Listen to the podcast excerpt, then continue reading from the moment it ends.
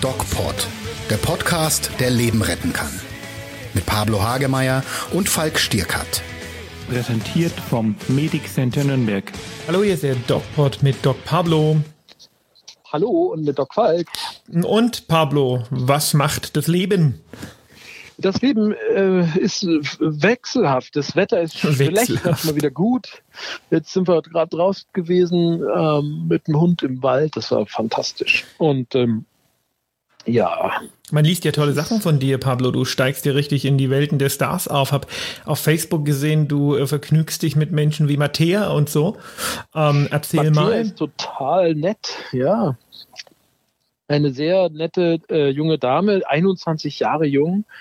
Ähm, da träumst du von. Und, und ich kannte sie vorher nicht. Ich kannte vorher nur, Achtung, ein Gag kommt jetzt. Ich kannte vorher nur Mathe, aber jetzt kenne ich auch Mattea. oh Gott. Und äh, die macht super Songs, super, super Texte und ist die meistgehörte, also wenn das stimmt, keine Ahnung, äh, Popsängerin aktuell in Österreich, aber in Deutschland wahrscheinlich auch schon ganz gut. Ja, also ich kannte die schon seit längerem. Also nicht persönlich wie du, aber ähm, die Musik ist gut die Musik ist gut und geht ins Ohr und ist auch nicht doof. Von den Texten her gibt ja so doofe Texte genug äh, und, und äh, das ist wirklich gut und nett, charmant, klug. Also ja, die habe ich kennengelernt in In welchem Kontext, lieber Pablo? Eine Talkshow, die sich Stöckel nennt, die sehr bekannt ist, auch sehr lustig. Als ich nach Österreich fuhr, waren ja noch die Grenzen bombendicht. Und äh, ich hatte eine, eine Einladung von der Fernsehsendung Stöckel. Die ist so eine Talkshow, die im ORF läuft, äh, also richtig bekannt äh, in Österreich. Und ähm, an der Grenze war der Grenz, äh, äh, ja, der Soldat, der mich dann fragte, wo ich denn hin will, habe ich ihm die Einladung gezeigt und er meinte, ach jo, zur Frau Stöckel. Ja dann. Okay. Und ähm, worauf ich hinaus wollte, ist der Kontext, äh, in dem du zur Frau Stöckel gestöckelt bist. Gestöckelt bin. Ja, das war halt zu meinem Buch. Ne? Also gestatten, ich bin ein Arschloch.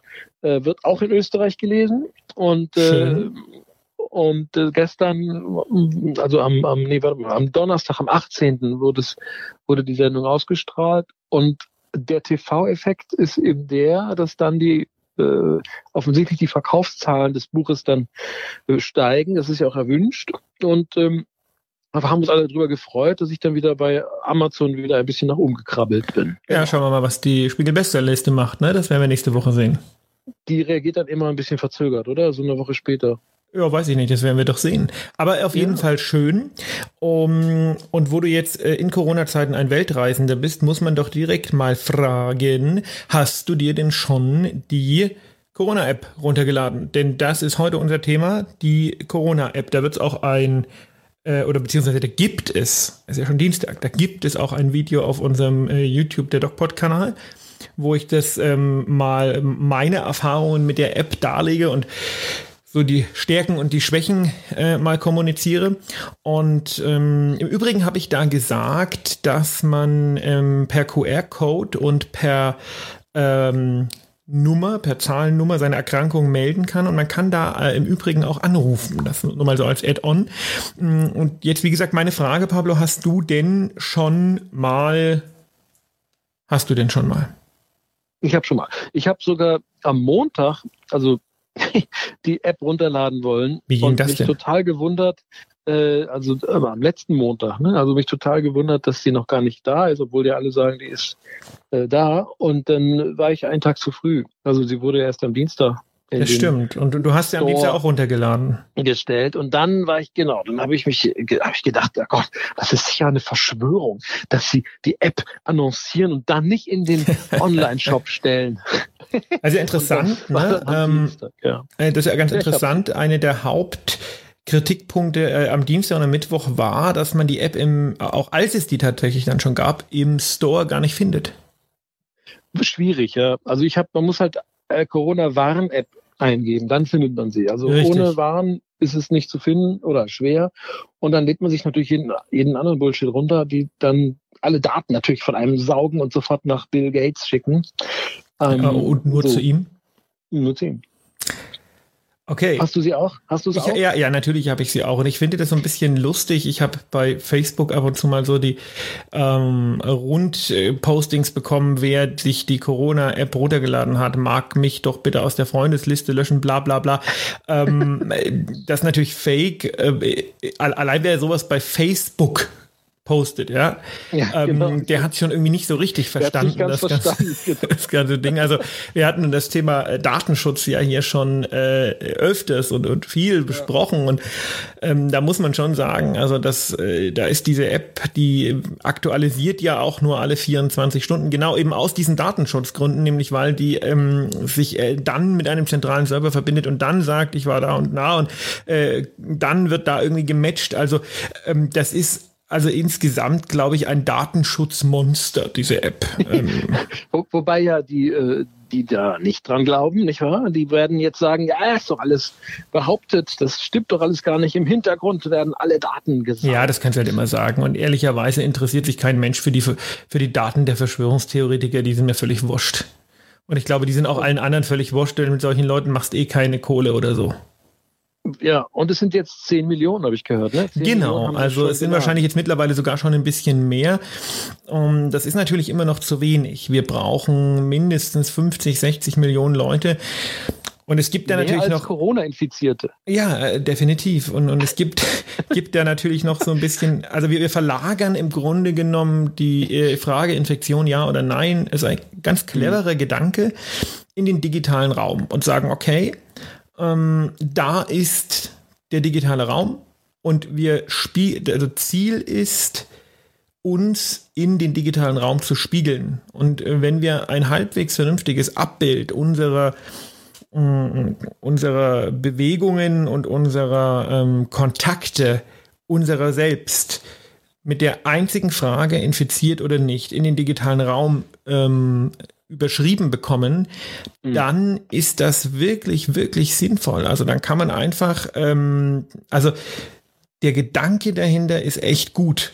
Aber es müssen halt alle mitmachen. Mit 10 Millionen oder mit 20 Millionen Leuten funktioniert es nicht. Und dann kommt ja noch dazu, dass ich glaube, dass einige nicht so richtig verstehen, dass das Bluetooth an sein muss. Dann haben an, einige Leute Angst vor dem Bluetooth, weil sie denken, oh Gott, das macht Krebs. Dabei ist das eine niedrig energetische Strahlung, viel niedrig energetischer als die Funkstrahlung, die ein Handy aussendet. Ähm, und ja, wir haben noch ganz viele, die gar kein, gar kein äh, Smartphone haben. Wie viele Millionen sind Genau, das kommt dann noch dazu. Das hatte ich ja insgesamt auch immer wieder mal äh, kritisiert, dass äh, die Digitalisierung gerade der älteren Menschen in diesem Land nicht äh, suffizient voranschreitet.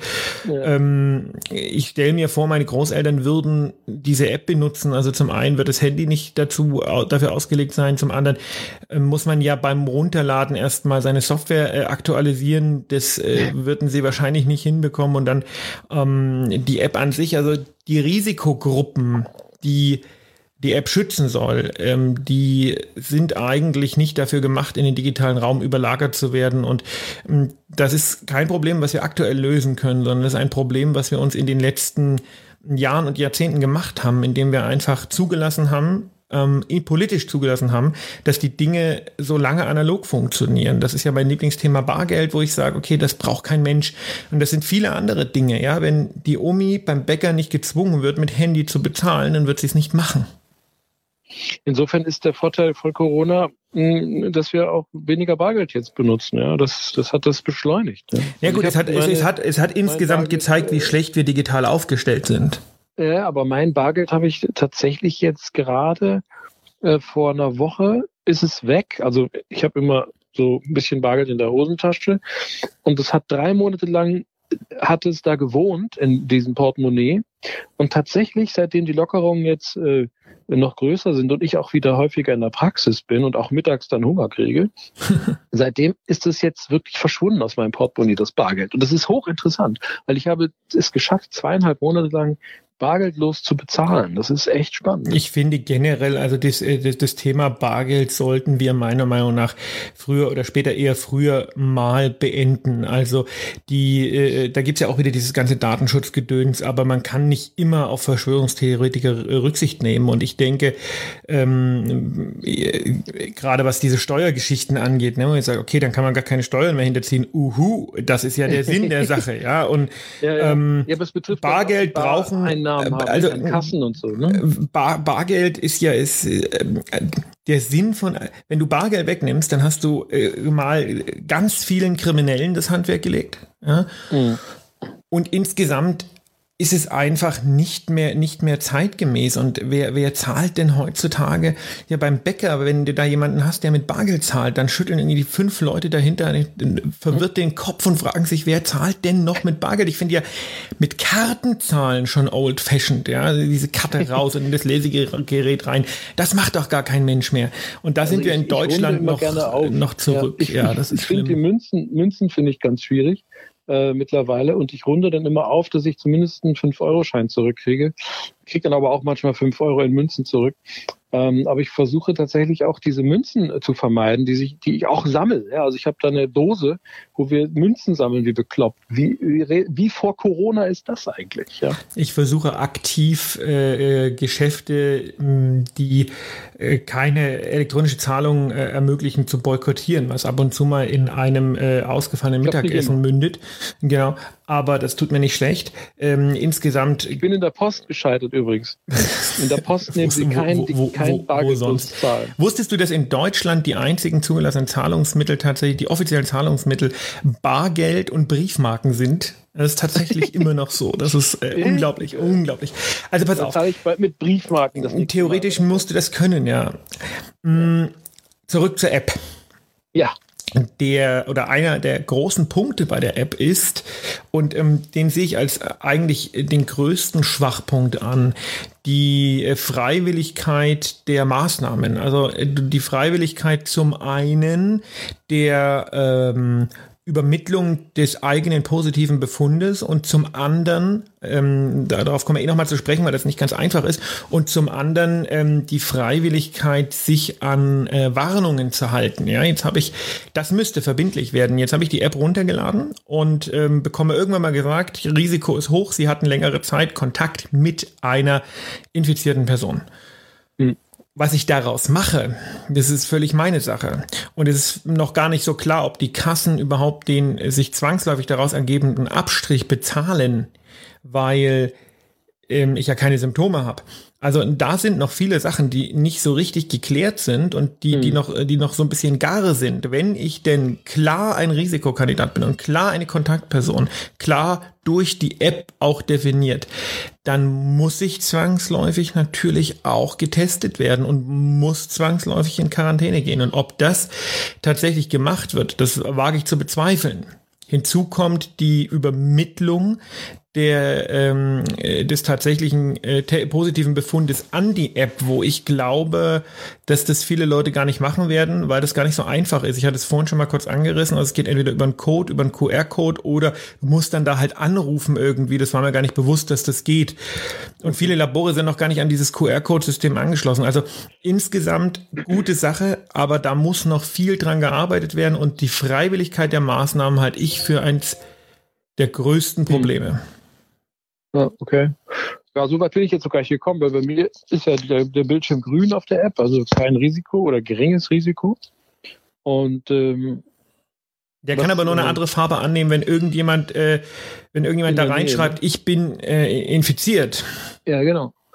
Ja, ja also ich gehe mal davon aus, dass von den 10 Millionen, sagen wir mal 15 Millionen irgendwann, dass die dann irgendwann äh, davon vielleicht, ja, weiß ich nicht, 60 Prozent werden dann sagen, äh, ich bin infiziert oder was, keine Ahnung, oder nicht infiziert oder ich hatte Kontakt und so. Ähm, das heißt, ich glaube, es ist immer noch eine aussagekräftige Größe dabei, oder? Was denkst du? Glaube ich nicht. Also du brauchst, dass das Ding wirklich funktioniert, brauchst du 60 Millionen, die mitmachen und die müssen mitmachen.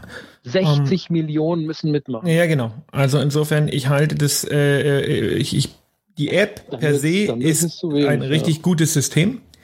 aber nur, wenn alle mitmachen. Und dafür will der DocPod auch werben. Ähm, Leute, ladet euch die App runter. Ähm, es, äh, man, man muss wirklich nicht nichts befürchten. Also ja. ich bin ja selten so äh, völlig äh, kritiklos, was Regierungssachen angeht, aber ähm, da ist, glaube ich, äh, also da ist zu viel, da, da, da ist eigentlich zu viel Datenschutz drin. Ja. Gibt es da schon einen Hashtag? Maske auf, App runter? Das können wir doch mal äh, etablieren. Hashtag, Hashtag App runterholen. Äh, App runter, okay, cool. Maske auf. Pablo, vielleicht hast du es im Hintergrund ein bisschen gehört. Ich äh, werde in meiner Tätigkeit als Vater gebraucht. Ähm, stillen? Ja, ich muss stillen. In diesem Sinne darf ich äh, dich bitten, äh, deine eigenen mhm. Erfahrungen mit der App noch ein bisschen zu sammeln und ähm, die uns dann vielleicht auch nächste Woche mitzuteilen. Das mache ich sehr gerne. Ähm, ich stecke sie einfach in die Hose und äh, laufe durch die Gegend. Bleibt gesund. Und dann vielleicht. Und wie immer, geht ach so bitte um. Mehr bei uns im Netz auf nordbayern.de.